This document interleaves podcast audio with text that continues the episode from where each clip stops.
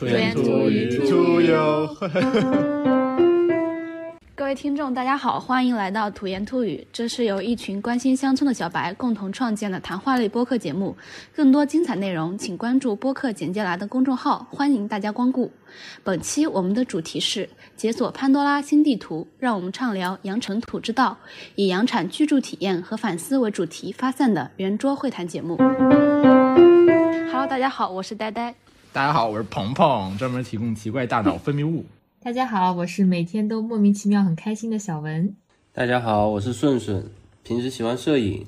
在团队中呢就负责一些摄影记录，很高兴能在这儿和大家一起聊聊羊羊产村的故事。接下来让呆呆来给我们介绍一下羊产的大概的样貌，让观众们能在心里有这样的一个图像。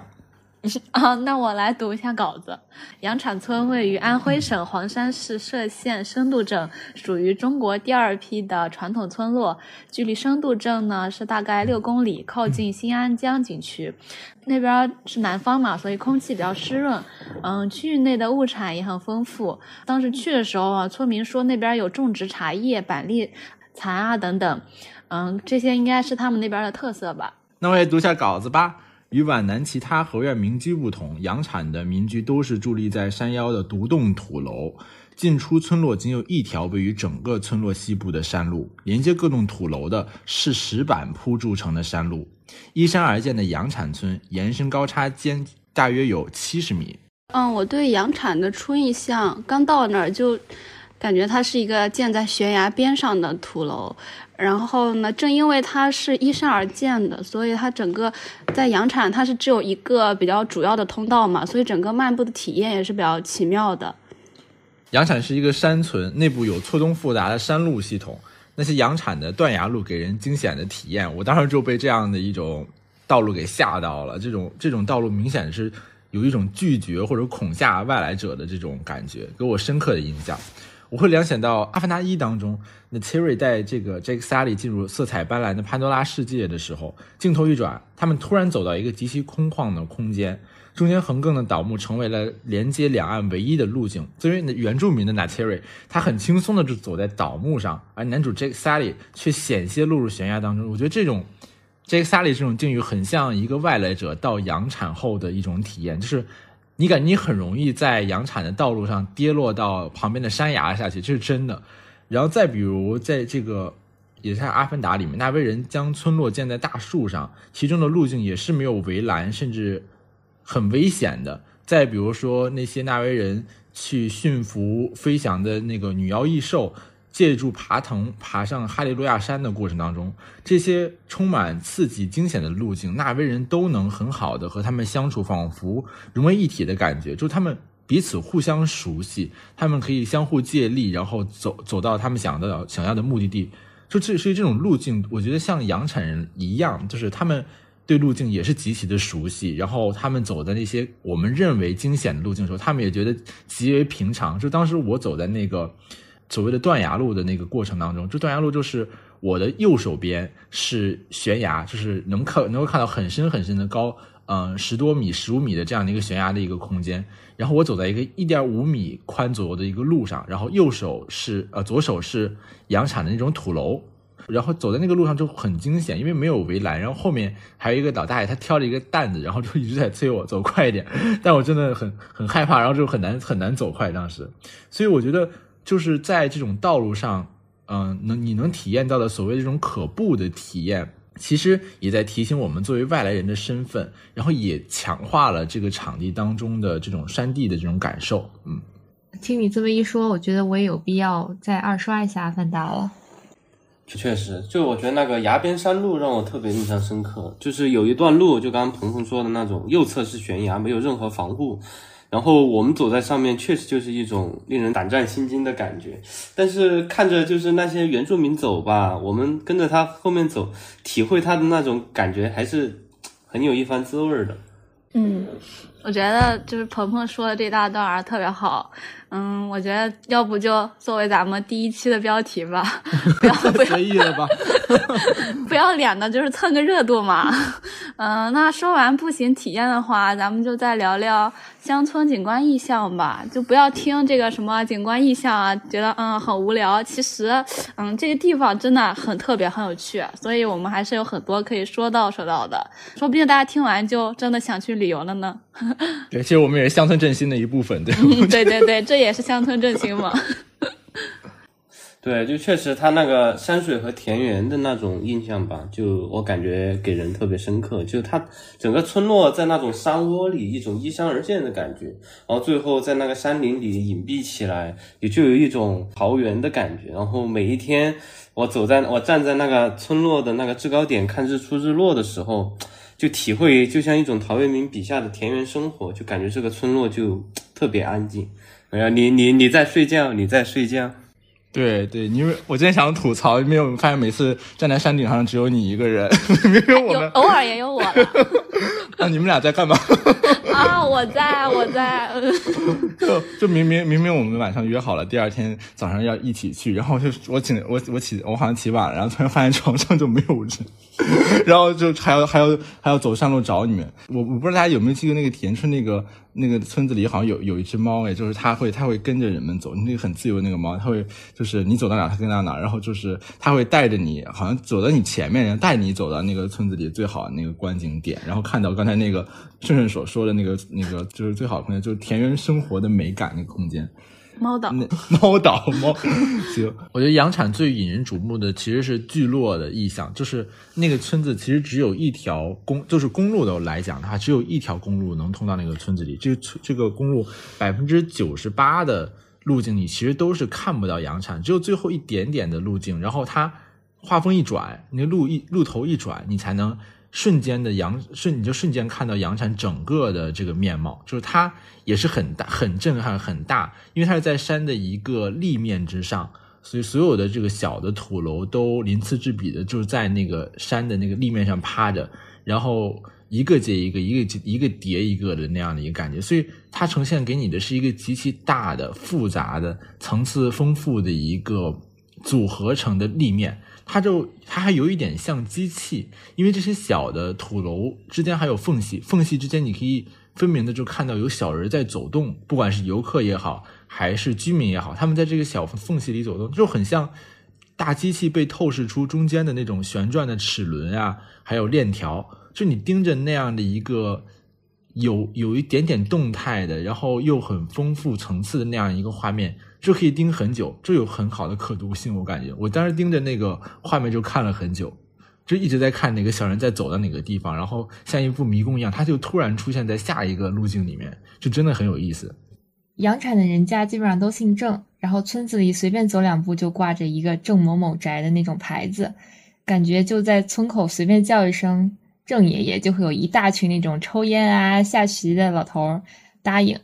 然后这些村民的邻里关系之下，就是除了普通的邻里关系，还缔结着一层血缘关系，让村子里的氛围更加热络一些。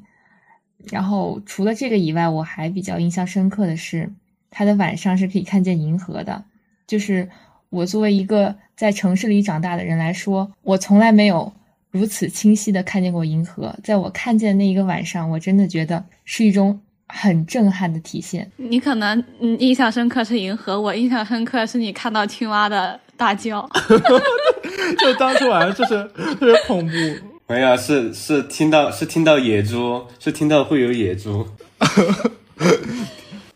不是听到会有野猪的嚎叫，然后就吓到了。真的很吓人。就是我当特别黑，那村子就没有没有灯，然后就是地下全是青蛙，真的会怕一脚踩就爆浆，就不是，很恐怖当时咱们爬上去之后，然后就在那个就有一个平台嘛，那平台也不大，然后感觉咱就是抱在一起的那种，然后就害怕，就怕旁边青蛙攻击，对，还特别冷。青蛙大进驻。第二天还被那些村民跟老师说什么“你们晚上小声一点啊”什么。太吵小了，小点声，就吓得吓得不行。但你们发就是就是在在大家站在那个亭子的那个就是那个平台上面，然后那那只猫其实是就是也是一直跟着我们，哦你知道对对对它它好像就可能就看 没见过世面吧，什么银河没见过吗？真的很可怕一群人。我们都知道阳产是一个山村，那我还有一个问题就是，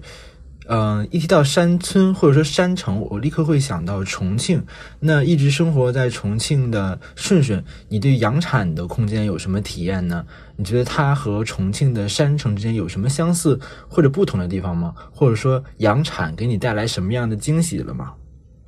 嗯，小文我记得也是成都的对吧？离重庆其实也很近，要不你俩一起说说？好嘞，对，我觉得就这个我还是比较有发言权的哈，就是因为也平时去的这种山城的这种步道还去的比较多，然后平时摄影也看的比较多。我觉得就是在阳产山村的步行体验和重庆吧会有一些共同之处，但是我觉得差异还是有点大的。就首先我觉得共同就是在它的山地环境上，就阳产人的出行和山城人民的出行都离不开爬楼梯。就这种爬坡上坎的体验，就肯定跟平地不同，就跟可能小文他们成都平原，可能我觉得会有一点不同哈。就人走在上面，就始终会保持一种就一种俯视或者仰视的状态，就这样一来，就感觉嗯，就是人不仅能体会到这种地势的一种变化，然后周围的建筑的高度就能够在你这种俯仰之间吧，就感觉到有一种一定程度的强化。所以我觉得，呃，就这种依山而建的、具有山地特征的这种关系是比较共通的一种特点吧。呃，但是我觉得就差异其实也挺明显，就是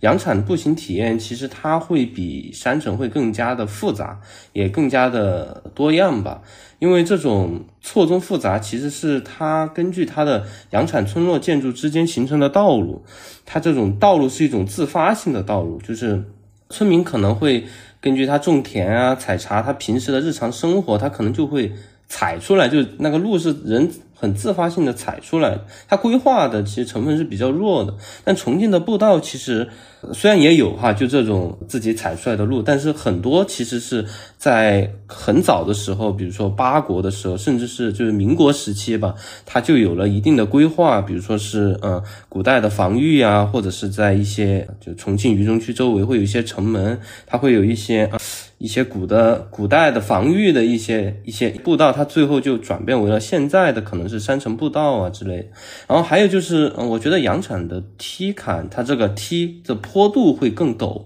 就这种坡度，而且是不一定的。我觉得在就这种变化吧，可能比重庆的山城步道会更加的多样。就阳产有些地方，它那个坡度甚至接近。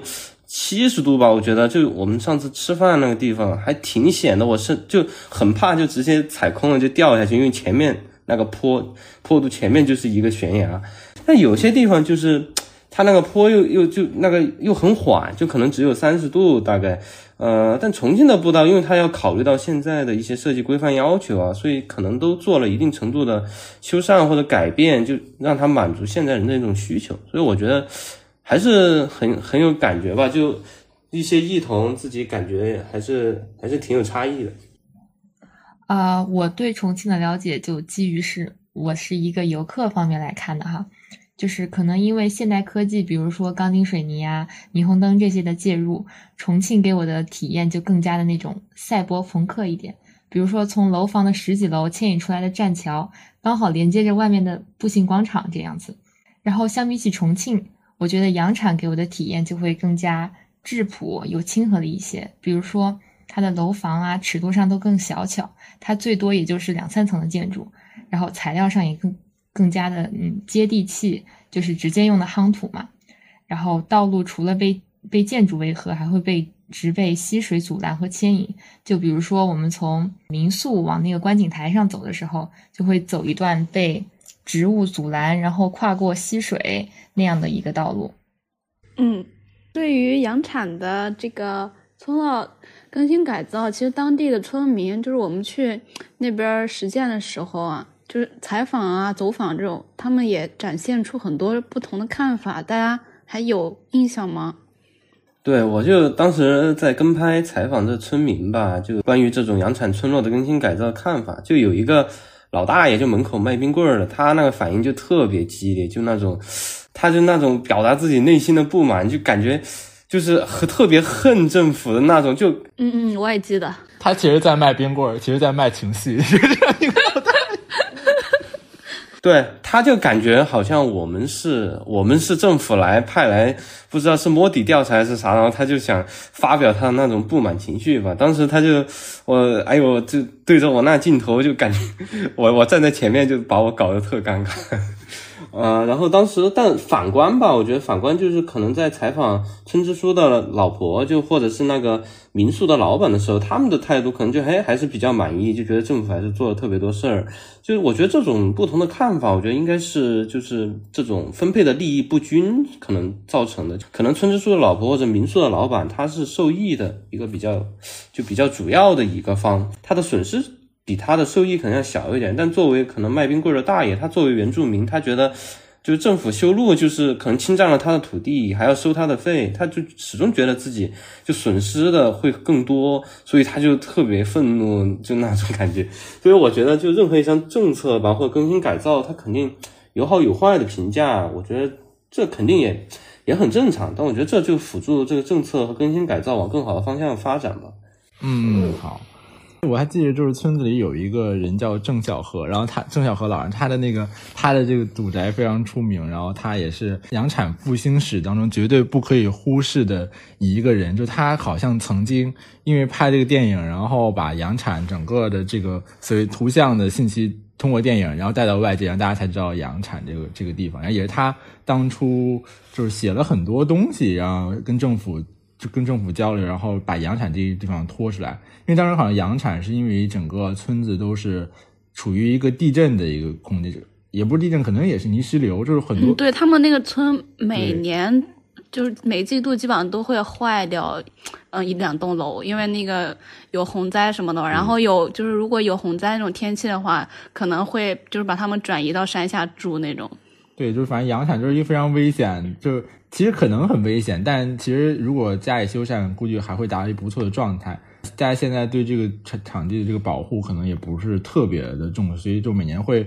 会因为自然的不可抗力倒掉一些楼。然后我们还有那些那个视频，如果大家想看，可以看到结尾的那个信息栏中，大家可以找到那个视频，就看到一个土楼突然坍塌的那个场景，就是非常震撼，也是某种某种程度上的震撼吧。但不希望这种场景在。再次重现，然后也是杨产正好正好和这个老人，他把杨产的这个图像带出去之后，很多的这个摄影的人都来这个杨产来去摄影打卡，照出很多东照片然后也杨产也以这个摄影照相取景为名，就是非常对很多摄影爱好者都来这边嘛。对，也也带动了一些民宿、一些住宿的，还有一些农家乐的这些生意吧，啊。我记得当时就是文投公司跟我们说，他们想在村子里搞一个入口，还有在村子那些部分土楼的外面挂上一些那种红字，然后来表示这是我们阳产土楼。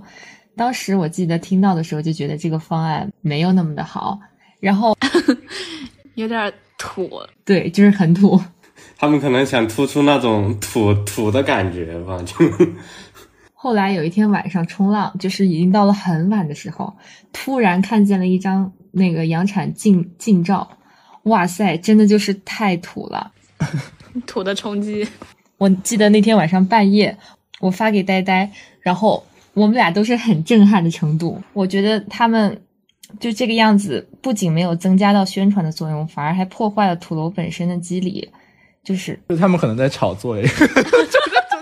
这是可以说的吗？就是你看我没有土，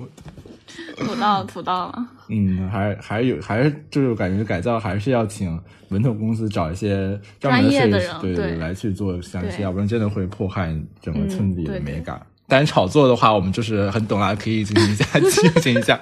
还是很有很有头脑的。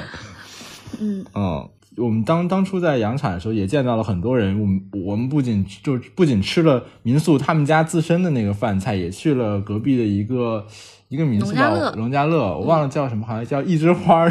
枝花，他们去吃。就是然后还有到那个好兄弟的那个，他们好像那个名字叫好兄弟那个地方，但我们没有吃，但是见到那个民宿那个那个老呃老板，就是见到了很多他们就是当地的经营者，就会发现其实他们之间有是有故事的。就是当当初和那个文特公司的老板聊天时候，发现他们之间真的有故事，不像我们看到那样像像很很平和平很和平的那种状态。其实他们也会有一些竞争呀，嗯然后。呃，一些其他的一些比较一些有意思的叙事，对，然后 还有他们可能之间还会还会达成相互承包的关系，比如我今天在你这个民宿吃饭，在你这个民宿住宿，那么下下一个人就可能会会有一些承包之类的这些东西。那大家有什么这个记忆吗？还有当时对于他们这些关系啊，然后这种有趣的故事，行啊，就那个，我觉得就其实这种乡村，就比如说像那个云起石的老板吧，我觉得他毕竟作为一个外来的这种经营者，他其实他的那种经营的策略就更像是一种呃城有点偏城市的这种当代城市生活的人，他他很懂这些人的需求吧，就对对对，他这个民宿当时在那儿也算是比较，应该是对我觉得应该最好的吧。嗯最舒适的一个，最火的一个对啊最舒舒适的一个了。对，最舒适他知道就是怎么让他这个民宿在这种经营上会更占优势。他比如说他他在他那个前面的平台里面去融入一些，比如说品茶呀，比如说还有什么冰镇西瓜呀，他他他把这种很有就现在在我们这种城市里的人就觉得，哎，这种挺有雅趣的这种事儿。就我觉得这可能是他的第一个让他比较占优势的点，然后还有一个就可能是他的房间确实是我觉得就比较干净吧，至少，然后而且他在这种村落里，他这个呃就是我觉得他的这个整个的民宿的氛围，也就是很有诗意。他挂了一些牌儿，我不知道你们还记得不？就有一些什么，呃，什么坐看云起时之类的，就那种挂在那种呃他的那个花墙的上面，我觉得还挺有意思的一些一些地方。我觉得这可能这些地方就成为了他与本地这种经营者他在竞争的时候，他能够脱颖而出的一种原因。但反观他本地本地的一些经营者，比如说一枝花旁边的，反正有个有个有个有个有个经营，他就感觉他那个地方就观念特别守旧，就感觉啊，你就是住一下吧，就做做的很一般，而且也不干净。我觉得这成为了他制约他经营的一个因素。对对对，顺着说这挺挺有道理，尤尤其是那个云起石的那个老板，我感觉他就是特别懂现代人需求，就特别会把你就是就循序渐进的带入到那个洋产的村里，然后给你讲故事，然后给你把那些水洞里的西瓜拿出来给你吃，然后把那个告诉你哪条道路更好看，你更希望去打卡，然后站在哪个地方更会，就是那个他很懂如何把你带入到那样一个场景里去，所以他那个民宿也就非常的就是住的很舒服吧。我觉得可能他也是整个洋产干的最好的一间民宿，就是他融入他会更懂现代人的这种需求啊，但他也他他也更会讲故事，更会把你带入到那个空间里面去。嗯，嗯，我印象中洋产的民宿，大家有啥体验感吗？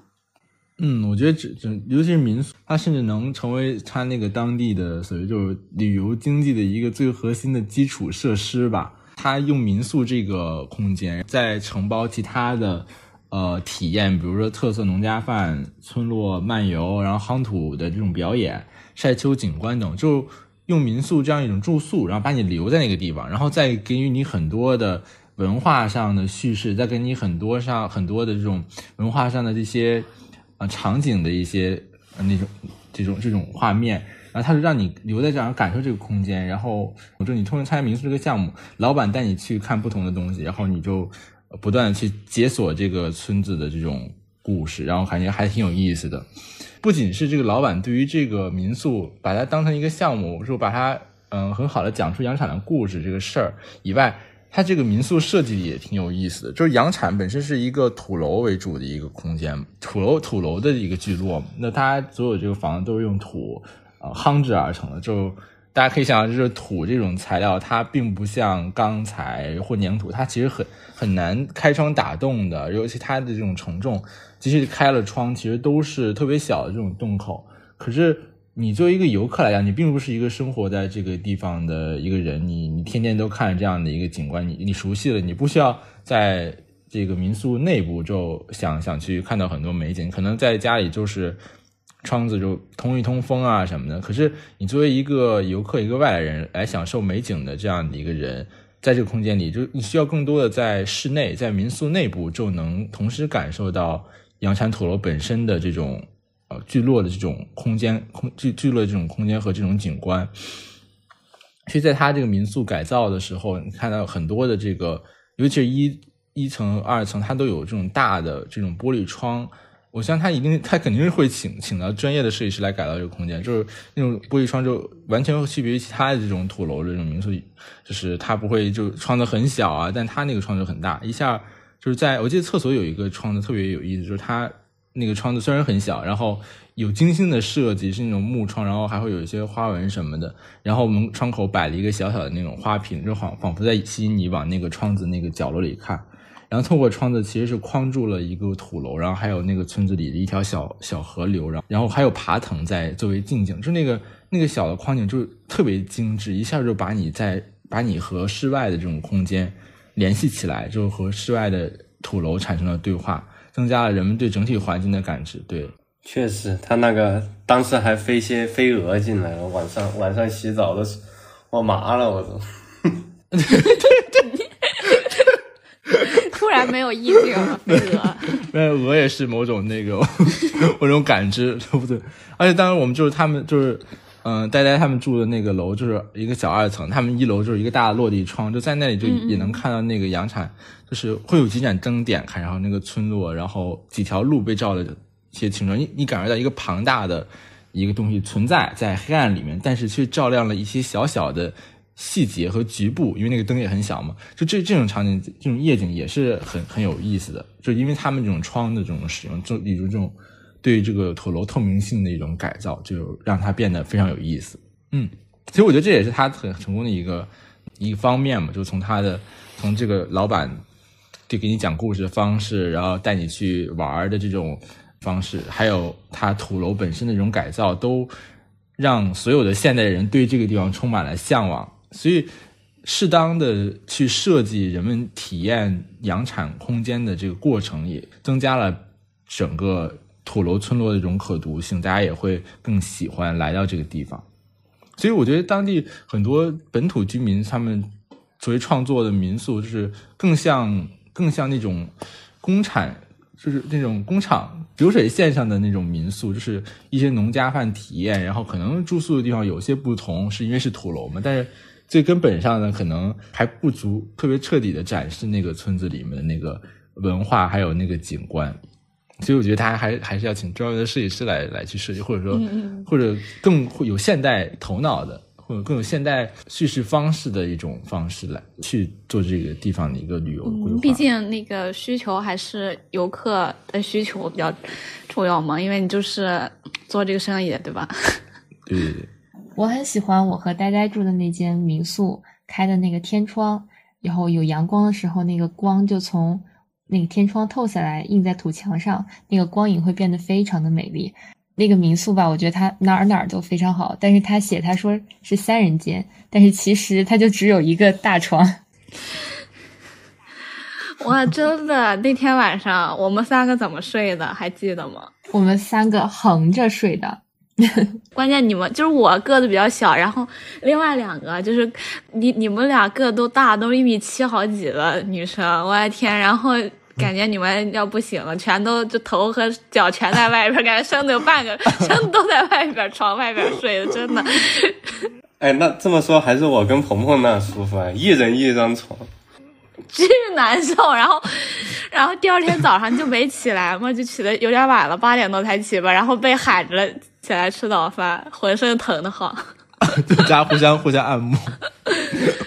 还有那个民宿外面的那个平台，就是在那儿我们可以聊天啊，吃午饭，然后吃那个冰镇的西瓜，然后和猫玩一下呀。那个地方我也觉得非常非常的舒服。嗯。然后我对阳产本身的记忆就是以民宿为原点的，它串联起来了我对村史馆啊、小学、百步云梯、水洞，还有德味咖啡馆这些地方的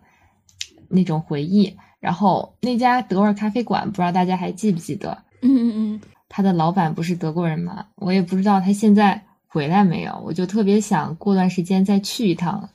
和那个老板聊一聊天儿。也不知道他现。不知道老板回来没回来？我关注他那个公众号嘛，他好像开始营业了，应该是。嗯我之前段时间看到他推送了，对，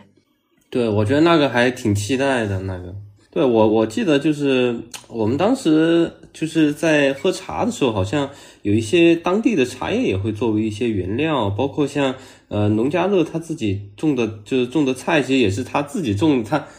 对，就其实我记得我们当时好像喝茶的时候会。它是以当地的一些茶叶就作为原料吧，然后还包括我们吃吃的那些农家乐的菜，其实也是他们自己种的蔬菜。我们当时好像觉得他那个茶还不错，他还说能买他这些茶叶，所以我觉得这也算是他作为民宿一个发散点，它带动了其他产业的一种发展吧。嗯，因为文投以及呃外地的一些民宿老板、咖啡厅老板，他们这种外地人介入，其实当地景观是有一定的嗯改变的。根据我们当时了解到的，村中也新增了一些建筑物，但是呢，他们呃像文投那边规划的嗯植物景观这种种植与原住民他的那些农田是有冲突的，所以就是这个规划一直没有落地实现。大家有注意到吗？对，我有注意到，其实当时我就看到，哎，地上怎么有一个鸡冠花呢？是难道南方就随便长这种这种奇异的花卉吗？好像还不是，我发现它可能是景观的这主要。最后一问才知道，它就是那个是文投公司和当地的村民有过一定的商讨，说愿意把一部分的他们自由自留地，然后去改造成景观，就植物景观植物种植的这种空间。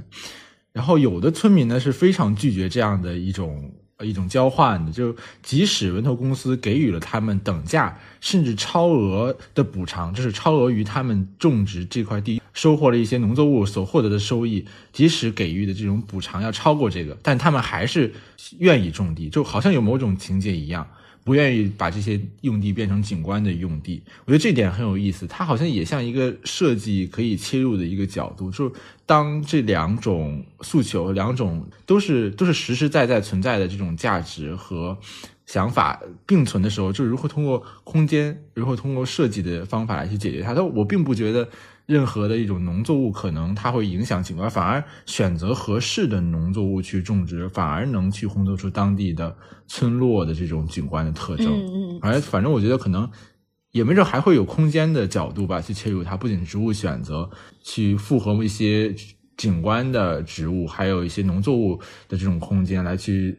创造某种有意思的这种构筑，可能也会提高这样的一个景观的方式，而不不会说。呃，很强烈的，一定要种景观植物，一定要做农作植物这种方法，到设计可以来去解决，是某种切入点。我认为，对，像现在不是有很多，嗯，做那种什么农业景观什么吗？说不定就有把两者比较协调的在一起的这种方案吗？我记得村子里面有一个地方，有点类似于小广场，就是有硬质的铺装和长廊。但是使用率反而非常的低，不如村口高。然后我觉得人们还是比较愿意集中在村口，这样一边可以做一点小买卖吸引游客，然后一边和老朋友聊天儿。但是我觉得对于刚刚说那个小广场来说，它就是一个很失败的一个改造。所以我觉得村民不愿意把农田交出去，然后进行景观植物的改造，也是挺能够理解的。毕竟前几年旅游业不是那么的景气。呃，我们在那边待的那一两天，感觉也没有遇见几个游客，大部分游客都是，啊，买了套票，然后来看一眼就走，也不打算在这吃饭或者是过夜。所以说，那些农作物对于他们来说，可能就是大部分的收入来源。如果交出去做植物景观空间的话，就是连这一份他们保底的收入都没有了，可能心里就会很没有安全感。我觉得，就是如果不能解决村民在经济收入上的这些困窘、这些困境，他们就很难依靠就是呃文投公司跟他们说这样改造会迎来更大的经济收益这种大饼来放弃眼前可以切实可得的利益。对，就是我觉得景观植物的种植，在很多当地农民看来，可能短期内的收益它就不如那些呃像玉米啊这些经济作物来的。快来的迅猛，就他们更多的还是坚持以以往的那种传统的种植方式，就比如对呃政府这种文投公司的建议，他就觉得就是你这个长远的，我看不到那种遥远的未来，他可能更多的还是就着眼于眼前，所以他们对这种政府的建议就很不满，甚至会有强烈的这种反对。所以我觉得这是一个意识认知上的问题吧，可能还会有一些啊，就是农民对于这种。嗯，农耕情节的一种留念，所以我觉得在短时间内，可能我们无法改变这种老的一代人他心里的这种固有的这些一些意识意识认知。但是我觉得，随着养产的逐渐发展呢，可能外出务工的养产人回到故乡，他可以带回一些新的见解和认知，这可能能促进这一问题比较好的解决。对对对，我觉得。种田的话，肯定在老一辈的认知里，就是我今天种了田，然后到一定的一定时节，好像我就肯定是我这个这个过程是一定存在的。可是当文投公司给他们画 画画了一幅地图，说我在这里种景观植物，我在这里建一个什么东西，过了几年会吸引大部分的游客来到你这个地方消费，你能赚到比你去种植农作物更多的价值的时候，我觉得这个其实。虽然在在我们现在人眼里能听听起来感觉好像很合理，但对于当地农民来讲，可能还真的存在一定的怀疑吧。我是觉得，对，哎，我就觉得觉得在小文说的那个广场那个案例还挺有意思，尤其是村口的广场，还有一些在村子内部的广场，我觉得都。他们都很 work，他们都很有效，他们都是很好的改造。原原因我觉得有一些点在于，呃，他们选对了位置。就是一个广场，可能可能设计可能有各种各种各种各样的方法，可是选对一个位置，就能更让这些设计的设计出来的结果更发挥它的作用。比如说小广，就是村口的小广场，那个地方本来就是村民在很久以前就发生过很多故事，就爱愿意停留，就就是爱在那里聊天，就是在那里会交换。嗯，菜，然后去购买一些嗯新的东西的位地方，所以那个地方就很容易提前就已经具有了某种场所感，它已经发生了很多的故事，它有它所涵盖的精神，所以在那个地方再加之某种改造，再加之某种设计，就会让那个地方更有场所感，就会让那个地方更有效，更更能去汇聚某种。能量，所以我觉得这很有意思。然后还有是村中，其实还有一处改造。其实我觉得他们也是有意识的在选取改造的空间那种位置，就是那个水井附近。水井附近，它也改造成了广场，因为它也增加很多铺装。然后曾经可能也就是一些草地啊，然后水井在那里干干的待着。他们改造会把那块地上加满铺装，然后改造它的那种。竖向的设计会加入一些台阶、一些坐凳，还加了一个景观的长廊，把那个水井围合住了。所以他们也会预期那个场所、那个水井的场所会发生大家打打水、生活、交谈的那种行为，所以大家在那个地方做了一个小广场。但可能好像并不有效，但也不知道为什么。它反正我觉得选对位置还是改造一个很重要的问题。其实我还发现了一个很有意思的一个空间，就是。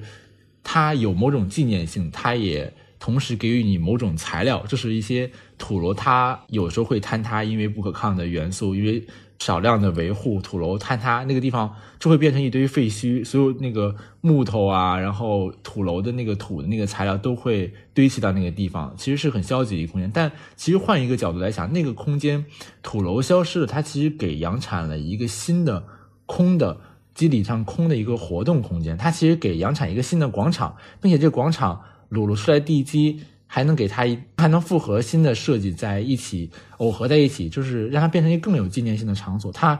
毕竟是一个土楼曾经存在过的地方，我觉得这些坍塌过的空间，所谓的废墟的空间会更有意思。但是没有发现他们有任何的设计，但是我是觉得这个点很吸引我。那最后我们要不要聊一聊文投公司本地人、外来人这三方面他们利益攸关方之间的关系呢？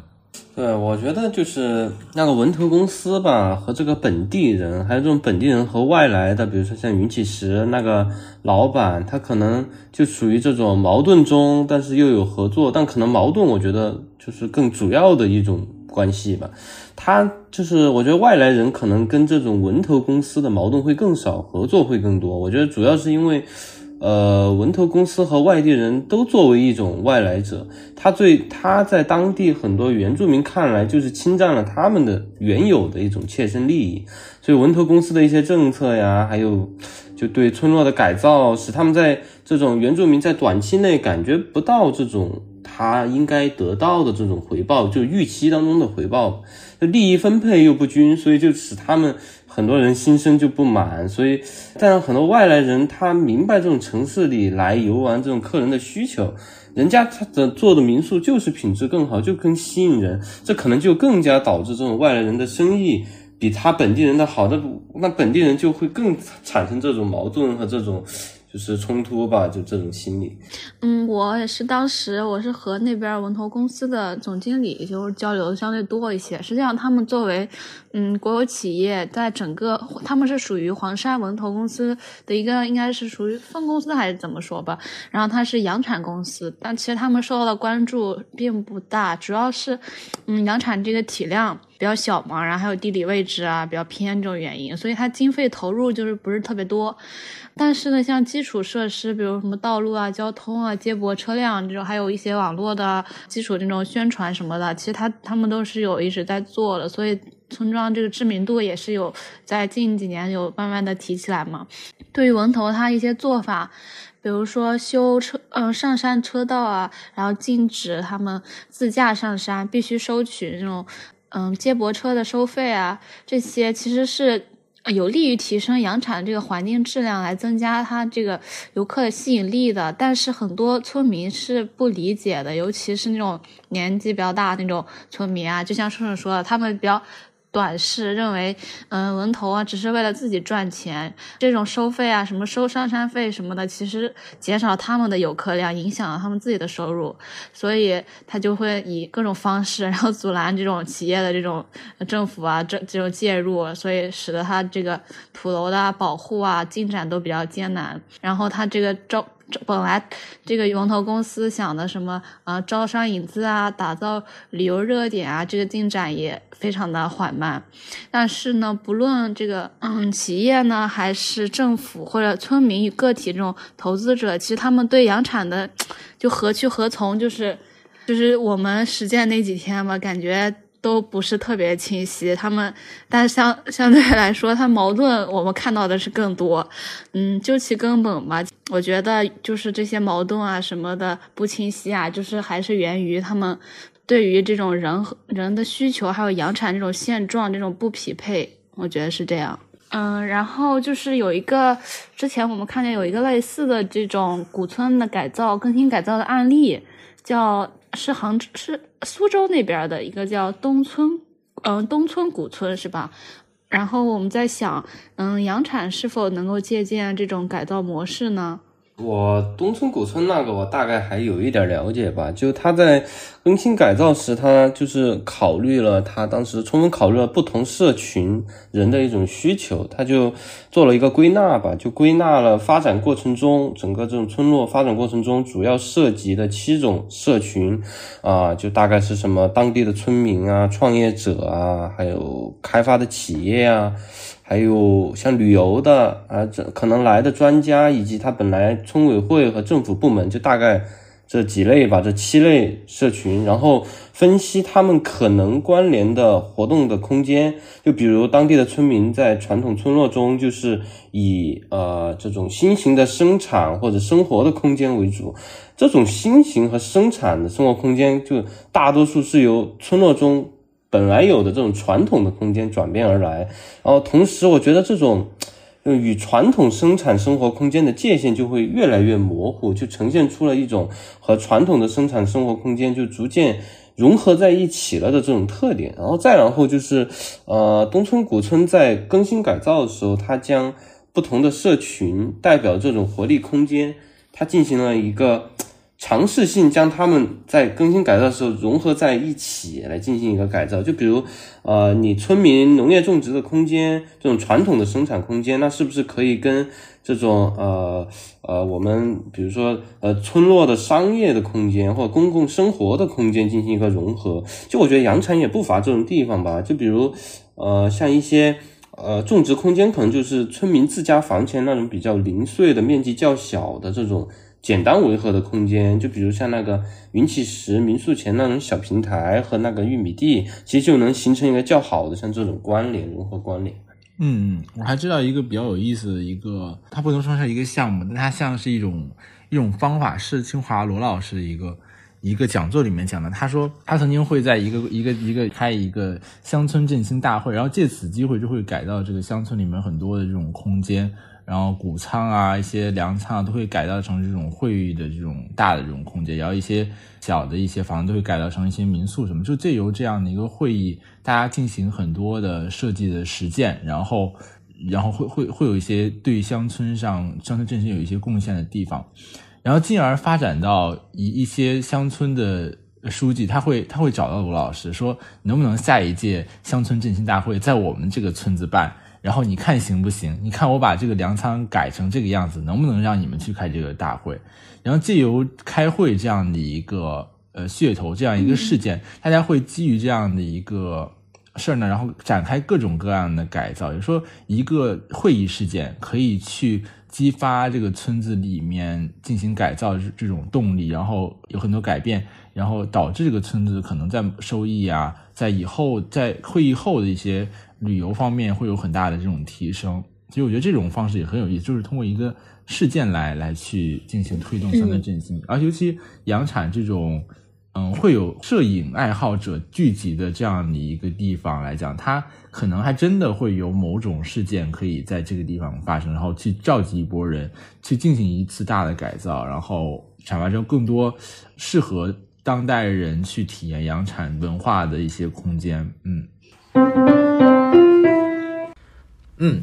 那今天的播客就到这里了。下一期我们会请到相关领域的嘉宾聊一聊更加干货的主题，大家敬请期待。谢谢大家，下期再见。